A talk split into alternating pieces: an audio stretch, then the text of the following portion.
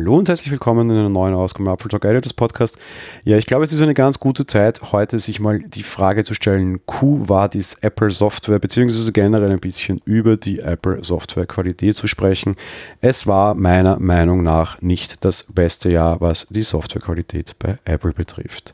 Wir sind mittlerweile beim achten iOS-Update, das veröffentlicht wurde. Könnte durchaus sein, ich habe diese Folge zwei Tage früher aufgezeichnet, dass vielleicht schon das 9., 10. oder 11. veröffentlicht wurde.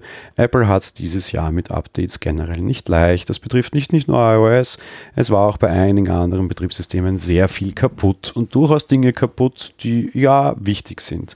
Ich kenne keinen iOS-Nutzer eigentlich, der keine Probleme vor allem mit dem mobilen Betriebssystem hatte. Von irgendeinem Problem war irgendjemand immer immer betroffen. Das durchaus Lustige ist, dass die Probleme sehr mannigfaltig und sehr unterschiedlich ausfallen.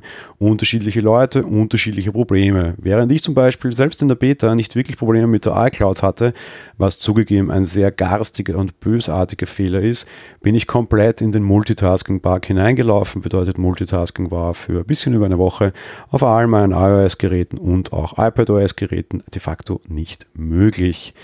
Apple hat da offenbar ein schweres Problem. Jetzt könnte man natürlich wieder die Frage stellen, die mich und ich schon mal gestellt habe, ob diese ganze Beta-Geschichte denn überhaupt irgendetwas bringt. Gefühlt war iOS 13 mehr oder minder am stabilsten, so bei Beta 3 bis 4. Alles, was danach kam, war durchaus schwierig und immer wieder mit neuen Problemen durchsetzt. Selbst in der Beta, bevor iOS 13.2 war das, glaube ich, rauskam, hatte ich kein Multitasking-Problem mit dem finalen Release dann allerdings schon. Das ist natürlich durchaus ärgerlich. Jetzt kann man natürlich Apple auf der einen Seite vorwerfen, dass das mit den Betas sehr schwierig ist. Auf der anderen Seite ist aber da vielleicht auch diese ganze Konzerngeheimhaltung ein bisschen das Problem. Sehr viele Updates oder sehr viele kleine Features kommen erst ganz kurz vor dem Release hinein, weil sie irgendwie vorbehalten werden für neues Hardware. Klar ist es dann auch schwierig, wenn die Hardware nicht da ist. Manche Sachen hätte man aber vielleicht durchaus schon testen können. Gewisse Kameraeffekte zum Beispiel hat Apple ja sehr wohl auch für ältere Modelle zur Verfügung gestellt beziehungsweise hätte man dann halt einfach die Kamera-App schon vorher updaten müssen, ohne dass man die Funktionen für die neuen Kameras dann auch eingebaut hätte. Apple selbst soll jetzt, so zumindest ein Medienbericht, beschlossen haben, hier etwas zu verändern. Das Ganze steht ein bisschen unter dem Motto, zu viele Köche verderben den Brei. Das soll Softwarechef Craig Federighi jetzt beschlossen haben. Für iOS 14 möchte man nämlich den Prozess, wie das Ganze entwickelt wird, entsprechend abändern.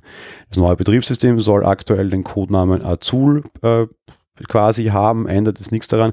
Was soll sich konkret ändern? Naja, konkret geht es darum, dass quasi es sogenannte Daily Builds gibt und in diese Daily Builds einfach immer wieder neue Features hineingepackt werden. Mehrere gleichzeitig und dementsprechend, wenn etwas schief geht, weiß man nie genau, welche der Änderungen da tatsächlich daran schuld sind eine durchaus schlaue Idee von Apple, diese Features zwar auszuliefern, beziehungsweise halt weniger, aber doch, aber dann auch den internen Testern die Möglichkeit zu lassen, diese Funktionen separat zu aktivieren, beziehungsweise zu deaktivieren. Stelle ich, klingt das alles sehr nett, stelle ich mir allerdings durchaus immer sehr schwierig vor, weil viele Features werden natürlich ineinander spielen und dann da irgendwie diese Schalter auch zu bauen. Ich bin mir nicht ganz sicher, ob das nicht wesentlich mehr Zeit braucht das zu bauen, als dann tatsächlich neue Features zu shippen, was Apple auch wieder entschieden hat. Man möchte für iOS 14 Funktionen zurücksetzen und zurückschieben und diese vielleicht sogar erst mit iOS 15 bringen. Überraschung? Nein, gar keine. Apple hat ja jedes Jahr so einen TikTok, also TikTok-Rhythmus. Dieses Jahr war wieder ein Feature-Release, nächstes Jahr wäre wieder ein Stabilitätsrelease dran. Wenn man bei dieser TikTok-Geschichte bleibt, nach dem horrigen Chaos, wäre das durchaus eine schlaue Idee. Eine andere Frage, die sich mir allerdings vor allem stellt, sind es vielleicht nicht nur zu viele Köche, die den Brei verderben? Hat Apple vielleicht nicht einfach viel zu viele Arten am Brei mittlerweile? Wir halten bei sehr vielen Betriebssystemen. iOS, iPadOS, tvOS und WatchOS und natürlich bitte nicht zu vergessen macOS. Fünf Systeme, das ist schon ganz und viel. Heuer wurde es mit iPadOS eines mehr, da hat Apple den Anspruch hier, sich von der Entwicklung ein bisschen wegzubewegen. Es sind aber tatsächlich nochmal deutlich mehr Systeme.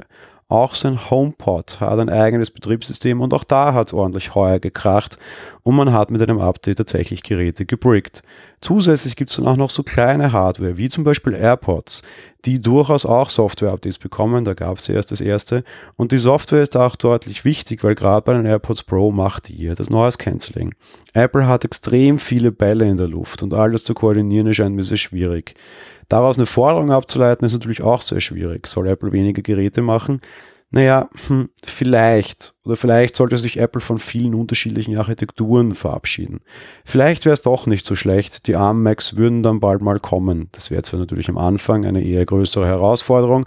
Am Ende könnte man aber vielleicht tatsächlich iOS, iPadOS und macOS irgendwie zusammenlegen, auch wenn ich vor diesem Tag große Angst habe. Vielleicht wäre es aber für die Softwarequalität durchaus ein wichtiger und richtiger Schritt.